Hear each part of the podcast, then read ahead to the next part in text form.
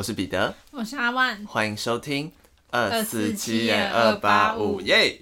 今天跟大家分享一个大家知道也没什么意义的资讯，就是前几天是我生日，跟大家讲一下，一月十九号是我生日，是我二十二岁生日。恭喜！这边开放大家祝我生日快乐，已经过了。好，因为我今年的生日特别的不想过，哎，为什么？就是有一种，这个生日过完就代表学生生涯差不多要结束了，那么悲观啊？就觉得哦，我已经二十二了，就是二十二曾经是一个，就是就是我们以前小时候会在算说是什么，高中读几年是几岁，然后大学读几年是几岁，然后最后就会停在二十二或二十三这样。然后没想到我今天已经来到了这个二十二了。我早就来到了。我知道你是大前辈，就是每年生日的时候，其实你都会对自己有一些期望。可是我觉得二十二岁的生日害怕多过期望哎、我以为你很期待二十二岁，没有哎、因为你那时候跟我说要买滑板车。哦，可能也是我今年就是没有买生日礼物给自己。哦，你没有买、啊？我后来没有买任何生日，因为我后来就不知道。好，先跟大家分享，我原本是想要买滑板车给我自己当生日礼物，不是那种就是呃没有把手那，不是那种在外面竞技的那种滑板，是有两个把手，然后可以这样子撸的那种。跟大家为什么讲一下为什么我很想要滑板车，这就是要讲到我小时候。我小时候呢，其实有一台滑板车，蓝色的，然后那台滑板车其实是一个很廉价、很破烂的一台滑板车，但我非常喜欢。我会骑着那台滑板车到处去游玩，这样。可是因为我小时候住的地方算是一个治安比较不好的地方，但那时候我没有意识到这件事。反正有一天我就骑着我的滑板车去 Seven 买东西，然后我把滑板车就停在 Seven 的，呃，它有一个卸货区，我把它停在那里。然后我进去买东西，这个过程大概不到两分钟吧，出来我的滑板车就不见了，被偷了，被偷了。他妈哪个死小孩偷了我的滑板车？搞不好是大人，也有可能是大人，我觉得是大人祝他死全家。没有啦，太过 太多了。太严重。对哦，我不，我不支持任何这种言论。对，不支持诅咒。好，祝他过得比较不好。对，所以那天我很失落，嗯所以我从此心里就种下了一个缺憾，就是我的人生失去了滑板车，嗯但我一直期待与他再度相逢。但是 事实可见，我后来没有跟他再度相逢，所以我觉得现在我有经济能力了，我觉得我必须要买一个滑板车去安慰当年那个小男孩。有这么大的伤害哦、我觉得我真的被伤得很重哎，那算是我第一次被偷东西吧，而且是我完全没有头绪下被偷东西。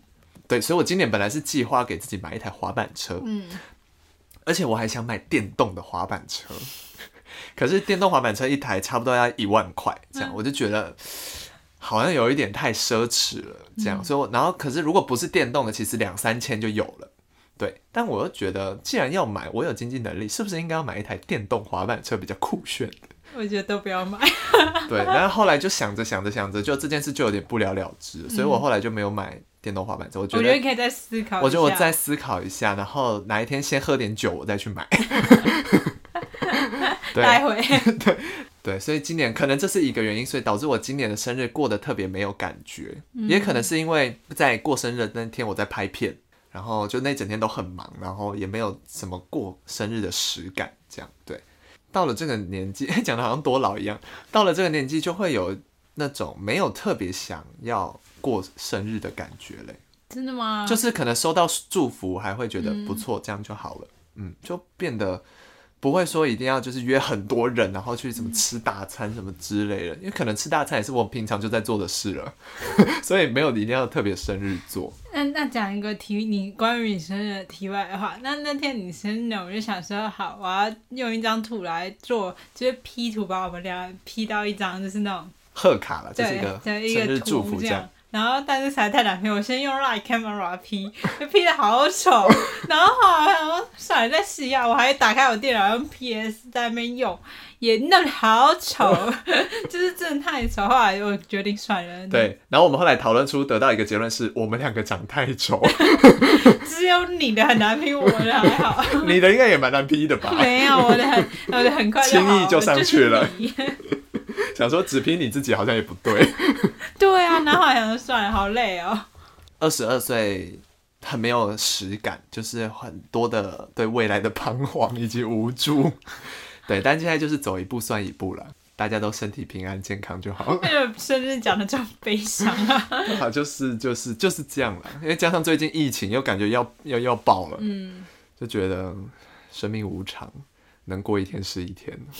二零二二要更爱自己，好像去年底就讲过这件事了。对啊，每年呢，就是每年都在说要更爱自己。对，那今年会特别实行爱自己计划，具体是什么不知道，可能是等一下就去买滑板车吧。可能是哦，立刻执行。立刻执行滑板车计划。哎、滑板车真的是一个很赞的交通工具，哎，我不这么认为它既为，带有童趣，又有一种科技感，童趣是只有你感受得到啊，是吗？因为我们童年，我童年就没有滑板车，我根本就哦，好吧，还好。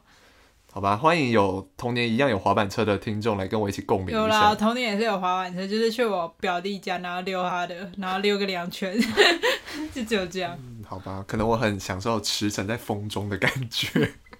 那我来分享我最近发生的事，算是最近吧，就是我常常日有所思，夜有所梦。我常常要做什么事，今天晚上就一定会梦到。最近的例子就发生在昨天晚上，我睡觉的时候。我们今天不是要录音吗？嗯，而且我就在前大概十分钟，我们才录了七彩医院这个案件嘛。哦，就是上一集，对，那昨天晚上我就梦到我们在录音，顺利吗？立即的，而且就是七彩医院这个案件，我来跟你讲一一下我梦到了什么。梦里面呢，我们就在录这个案件，然后也是差不多像现在的时间一点多开始录这样子。那我就我那天就有先跟你，我们就已经正式开始在录，我就问你说，哎、你有听过七彩医院这个命案吗？然后你就你就在录音的时候冷笑，你冷哼了一声，说有啊，有听过这样。你在梦里也是呈现这样，我想说现在这是今天的什么态度？然后你在梦里就会很嗤之以鼻，我也不知道怎么了。然后而且你中间一直打断我录音，就昨天的梦是这样，但是就在录我们今天在做的事这样。然后你就一直打断我录音，我们整整录了四个小时那一集，我们从一点多录到了五点多。玩弄哦，玩弄哦，刚刚都讲的都是梦哦。对，那是梦境。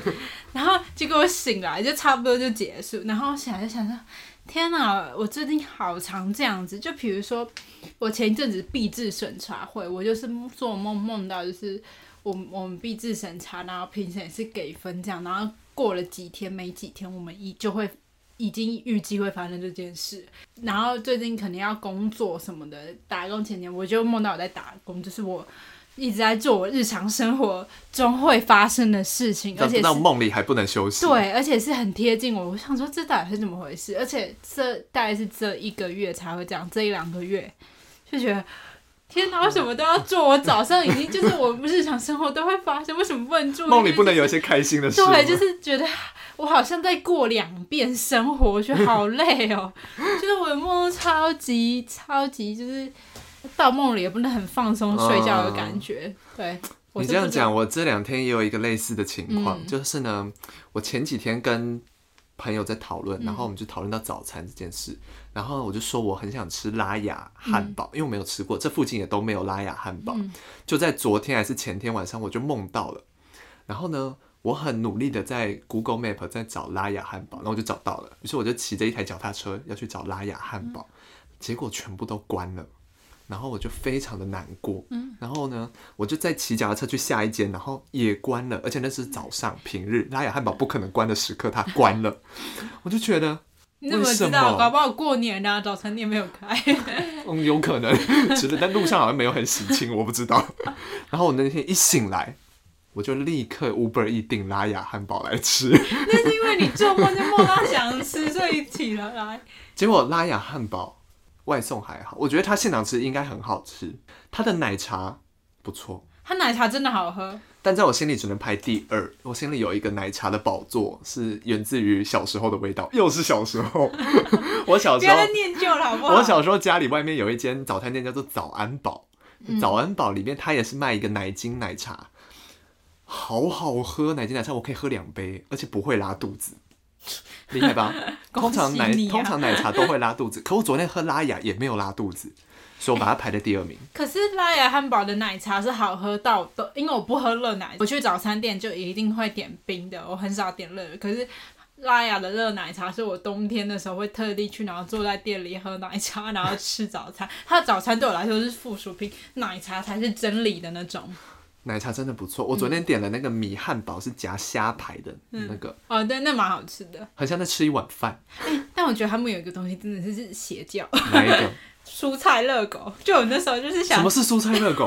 就我那时候想吃热狗，我那时候可能就点一个汉堡，然后想搭一份热狗，然后我就开始找热狗的身影，然后找不到，后来发觉它的全名叫蔬菜热狗，所以他送来是有蔬菜，这就是热狗里面有一点一点绿绿，好可怕哦，超可怕的，要被烧死哎！真的超可怕的那个蔬菜热狗。我觉得不用健康到这种地步，对它就是好像有标榜一些某些，我们吃热狗就没有要图健康的意对，思，而且它总会里面是有肉松的，我很肉松，我那感觉蛮不错的。我不喜欢。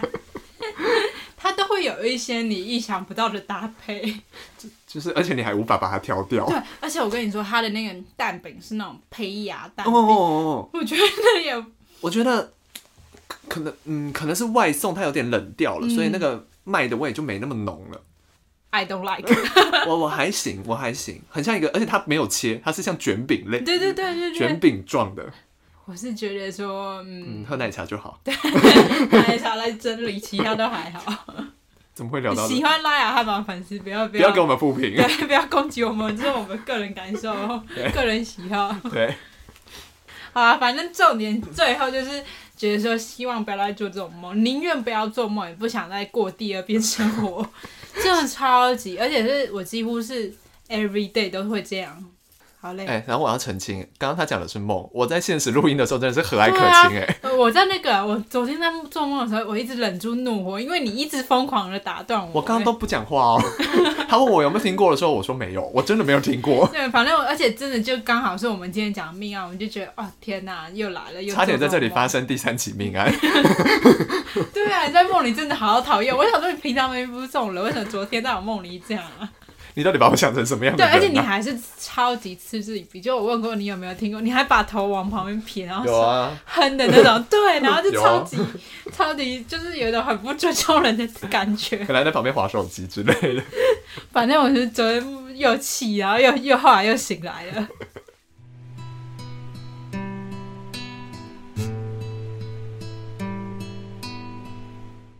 那我们接着就来分享今天的案件。OK，我今天要跟大家分享一个应该是很知名的案件，大家应该都有听过，在前些日子，大概十年前发生的。我以为你要说很最近前些日子，前些日子大概十年前，也不是前些日子、对啊，好前些，好前些日子。对我今天要跟大家分享的是挪威大屠杀的惨案。那其实这个惨案是有两个案件合并起来的，一个是挪威的爆炸案跟枪击案件，这样。那它的时间是发生在二零一一年的七月二十二日，地点是在有两个地方，一个是挪威首都奥斯陆市，跟呃在奥斯陆市附近的一个小岛乌托亚岛上。那这个案件的凄惨程度是继呃挪威自二战以来受德国军事入侵七十年后遭受最大规模的袭击案。那同时也是整个欧洲自二零零四年马德里连环爆炸案以及二零零五年伦敦爆炸案后，欧洲最严重的屠杀事件。那我们会根据时间线来讲这两个案件。首先是奥斯陆的爆炸案。OK，在当地时间差不多下午三点半左右，那位于奥斯陆市中心的挪威政府办公楼群，就是那一区有点像我们台北市政府那样，就那一区都是政府的办公楼。其中在有一栋楼叫做 H 楼，有一栋楼叫做 R 四楼，这两栋楼的中间的道路突然发生大爆炸。这个爆炸波及近的部分，其实有挪威的首相办公室，就在 R 四楼的这栋楼的第十六楼这样子。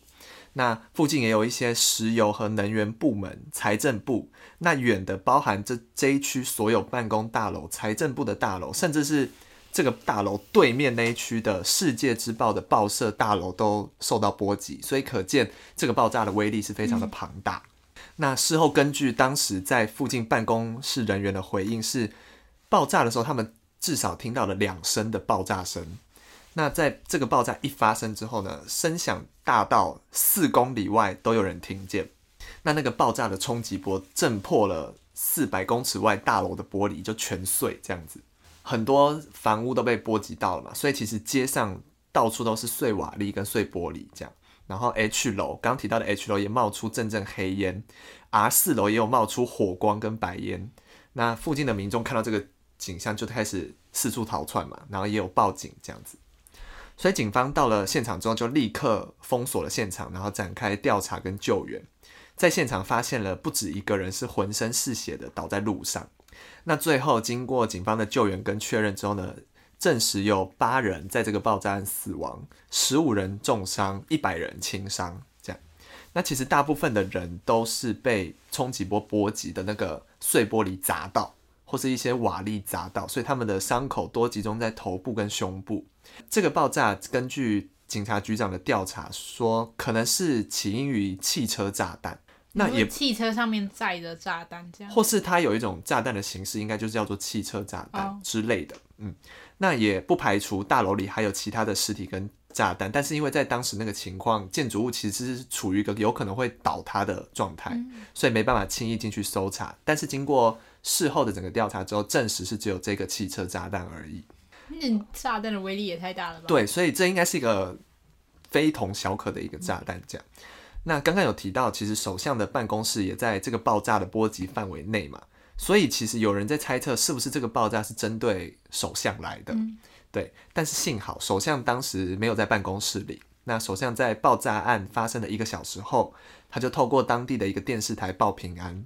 嗯，但是就像我们刚刚提的，不知道这个凶险是不是冲着首相来，所以他不能透露他的所在地点。这样，这个爆炸案发生后，其实有一个不幸中的大幸，是因为爆炸发生的时间是在星期五下午。那据我们就是一般尝试认知，就是其实欧洲的国家的上班时数其实没那么长。星期五下午的时候，其实大部分的办公室大楼都没有人了，大家都下班了。不然其实这个死伤其实会更惨重。那这个爆炸案其实也造成当地的交通瘫痪，因为警方为了要抓捕凶险，然后也会害怕有另一波的暴恐怖攻击发生，所以他们就封锁了这个区域，然后。阻止民众靠近市中心区域，那同时也对于出入奥斯陆的大众运输都全部暂停。他们也怕凶险可能会逃亡，透过机场逃亡，所以通往奥斯陆机场的道路沿线也设置了警方的检查站，在对车辆进行检查。那在下午四点十二分的时候，奥斯陆火车站也暂时关闭。那在与此同时呢，我们就要来讲一下远在乌托亚岛同时发生的另外一件事。乌托亚岛呢，它是位于奥斯陆西北部，直线距离大概三十六公里外，那里有一个湖，叫做地理湖，然后它是湖中的一个小岛。这样，那其实乌托亚岛这个时候正在举办夏令营。那因为这个岛其实每年夏天会有呃隶属于执政政党的工党，他们会在这里呃办一个活动。那他们是会聚集一些优秀的青年团，然后在这个上面举办一个为期五天的夏令营。这个活动其实就是要培养一些优秀的年轻男女，成为下一代的政治领袖，所以有点像是一个政治夏令营这样子。那就在奥斯陆刚刚提到的奥斯陆爆炸案发生一个半小时之后呢，有一个名字叫做马丁尼尔森的警察，他乘坐渡轮来到了乌托亚岛。那他说自己是要来这里进行检查的任务，因为其实岛上的大家已经知道了市中心发生了爆炸案，所以他们其实很快就。呃，不疑有他的听从了这个警察的命令，那警察就把大家都集合在一起，马丁就叫就要求大家排排站好，这样。那其实这个时候就聚集了大概六百人。等大家都集合完毕之后呢，马丁突然拿出手枪，然后对着学生们射击。所以这个时候其实大家都吓疯了，就是开始惊慌逃窜这样。那有的人其实就躲进什么石头缝隙啊、树丛后，有的人就爬到树上，有的人就是因为旁边是湖嘛，他其实可以游到对岸的。有的人就是跳湖要逃生，这样是离对岸没有很远有一段距离。等下后面会提到，马丁看到大家这样子逃窜之后呢，就开始上演一个鬼抓人，他就开始追着学生射击，这样可怕。对，然后他是很根据后面幸存者的描述，他是嗯很从容的在做这件事，就是他没有任何的惊慌，他就是看到一个射一个，看到一个射一个这样。马丁是先锁定了岛上的人，逃窜的人射击。接着他就转头对有些人不是跳进湖里嘛游泳，他就对着湖里面的人射。所以你在游泳的时候，其实你不知道后面那个有人对着你射击，所以其实湖里的死伤是更惨重的。嗯他们也说马丁全程都一直在喊着“马克思主义者，你们都会死”，所以等于从这里也可以推断，他可能是某种激进的党派。党派这样子。对，那我们刚刚提到说，因为其实乌托亚岛是在一个湖的中心这样，然后它距离岸边大概有八百米，哦，所以没有也没有很远，没有很远。可是如果你不是经过一般训练的人，可能没有体力游到那里去，所以其实有一部分的人是在跳湖之后是溺毙了，不幸溺毙这样。但有些人就是发现太远游不到对面，所以他们又折返游回来岛上。然后这个时候，马丁本来在别的地方开枪，他看到学生游回来，他再走回来对这些学生开枪。那你岛的移动范围很小，对，应该是不不大，所以你就没办法，没有什么地方可以逃窜。是也没什么遮蔽物啊。对，所以其实他又折返回来开枪之后，就又造成了一波死伤。案发后，大部分的幸存者其实都是躲在地下室或是一些岩石遮蔽的缝隙底下，呃，年纪都差不多是在十五、十六岁左右。然后他们是用手机简讯互相通信，等到真的警方抵达之后才获救。这样，那警方其实大概在枪击案发生的一个半小时后就到岛上了，可是。逃窜的学生一看到警察，其实不是觉得获救，他们是很惊慌，因为刚刚上来开枪的这个人也说自己是警察，对，所以他们就要求警方放下武器。然后在马丁看到警方之后，也完全没有抵抗，他其实直接就跟警方投降。最后经过归纳，这整个案件造成六十九人死亡，然后六十六人受伤。那可以提一个稍微有点小暖心的点是，其实这整个救援行动之后有出现一个。感令人感动的一个事情发生，就是在湖岸那边有一个德国游客叫做马塞尔，他其实有听到乌托亚岛上传来枪声，所以他这时候就拿距离真的超近，对，所以他就拿望远镜看，他就看到有人在射击，然后有学生跳到湖里，所以是他报案，要往这边游过来，这样可能是他报案，但这一点没有提到，所以他就立刻驾着他的船，然后去救学生。他就载着救生衣，然后去这样子来回救，大概救了三十个人，这样，对，他很勇敢，非常勇敢。他说他就是没想那么多就做了，嗯。那我们接接下来就要讲一下这个嫌犯，这个犯人马丁。其实这个马丁不是他的本名，是他的化名。他的本名叫做安德斯贝林布雷维克，后面我们会简称他叫做布雷维克。那他今年三十二岁，金发蓝眼，是一个土生土长的挪威人。OK。他是住在挪威的东部，他本身是一个农产品的商人，所以这其实整个背景来看，他其实就是一个很普通的人，但他其实心态是有点扭曲的。警方形容他其实就像是一个疯子，他是有一些极基督教极端主义倾向，然后是隶属于极右派极端主义行动的成员，反等于就是他反左派思想，然后又反伊斯兰教。他在自己的 FB 自介说，他是一个保守的人。然后他是一个基督徒，喜欢打猎跟玩电玩游戏，尤其是魔兽世界，所以感觉他会做这件事，可能或多或少有受到一点游戏的的影响，一点点这样子。然后他本身也是当地可能一些枪支管理协会的成员，所以他自己名下是有获准可以有两把枪。然后他同时也是瑞典新纳粹网上论坛的成员，然后就会发表一些极端言论。他在二零零五年的时候加入了挪威右翼的挪威进步党，等于是跟执政党工党打对台的的党派这样子。然后他就会常常发表一些国家主义的言论，他就批评说挪威的移民政策太宽松，然后他就反对不同背景的人生活在一起。所以我觉得他有一点种族歧视，他排外对对对对很重。对，那其实，在案发前，布雷维克是一个没有案底的人，等于他没有做过什么坏事。但是他应该是对于这次的恐怖计划是计划很久。怎么说？因为他透过自己农产品商的这个身份，很轻易的取得制作炸弹的原料。在布雷维克的他自己的网络文章中，可以发现一些炸弹制作的一些流程，以及一些关于政治的一些怒吼。这样，有些文章有提到说，他自己之所以会从事挖矿啊、农业活动，都是为了这一次的作战而做准备。他其实有发表一份宣言书，那这份宣言书提到说他很敬爱俄罗斯总统普丁，对，然后他还有提到说挪威应该要向韩国、日本、台湾学习，学习什么？他说他很赞许这些亚洲国家不采取多元的文化主义，然后伊斯兰移民比较少等情况提出高度评价。但我觉得，我觉得只是刚好台湾伊斯兰人比较少而已啦。但我们不赞许他这种恐怖的 行为们，我们不赞许这种暴力行为。对，而且好，我好 shock，因为十年这十年前的案件，俄罗斯总统是普丁，到现在俄罗斯总统还是普丁。这是一个小彩蛋。对，那在案发前、案发当天，他有张贴一份宣言，他说他怒斥欧洲社会的主社会主义精英、多元文化主义者和推动伊斯兰化的人。他说他们会因为做出这些背叛行为而受到惩罚。接着，他在案发前六小时发布了一个行凶的宣言。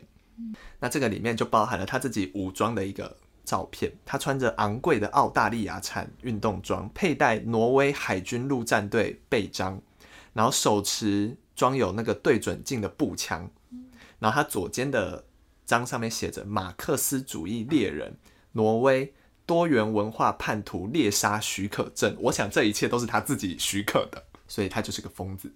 好，那接下来就讲一下判决的部分，因为其实布雷维克就承认说，这两起爆炸案跟枪击案都是他自己做的，可是他不觉得他有罪，他只觉得他做但没有罪。他觉得他是一个制裁者，对他觉得他是在做让这个社让挪威社会更好的事情。这样，其实，在枪击案发生的时候，就是有有人就是说还有共犯，然后警方就有抓到一个十七岁的共犯，但后面证明是误抓。为什么会抓他？因为他在整个案发过程都太冷静了。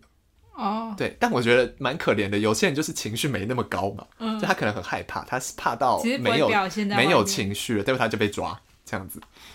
对，然后后面在经过调查之后呢，发现布雷维克就是跟国际上的那种很知名的恐怖攻击的那些组织没有关系，这一切都是出于他自己的个人意愿犯下来。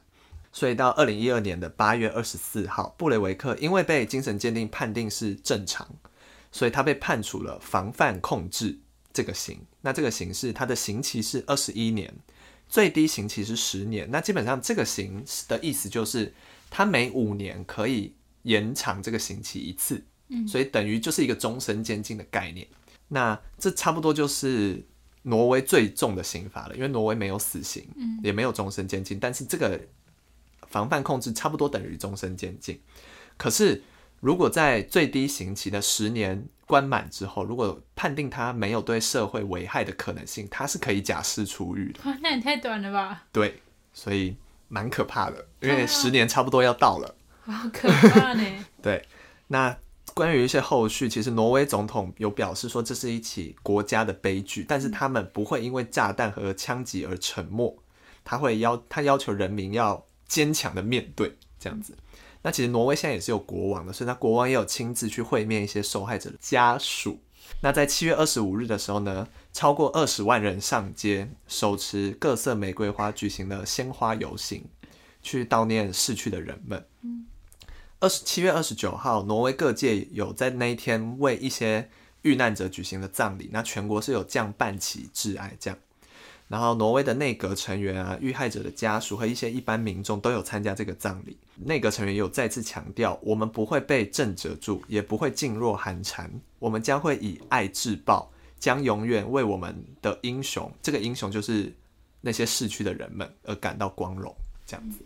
那其实欧洲各国对于这个事情都是采取非常不开心的一个态度，这样子就是有斥责这样的事情发生。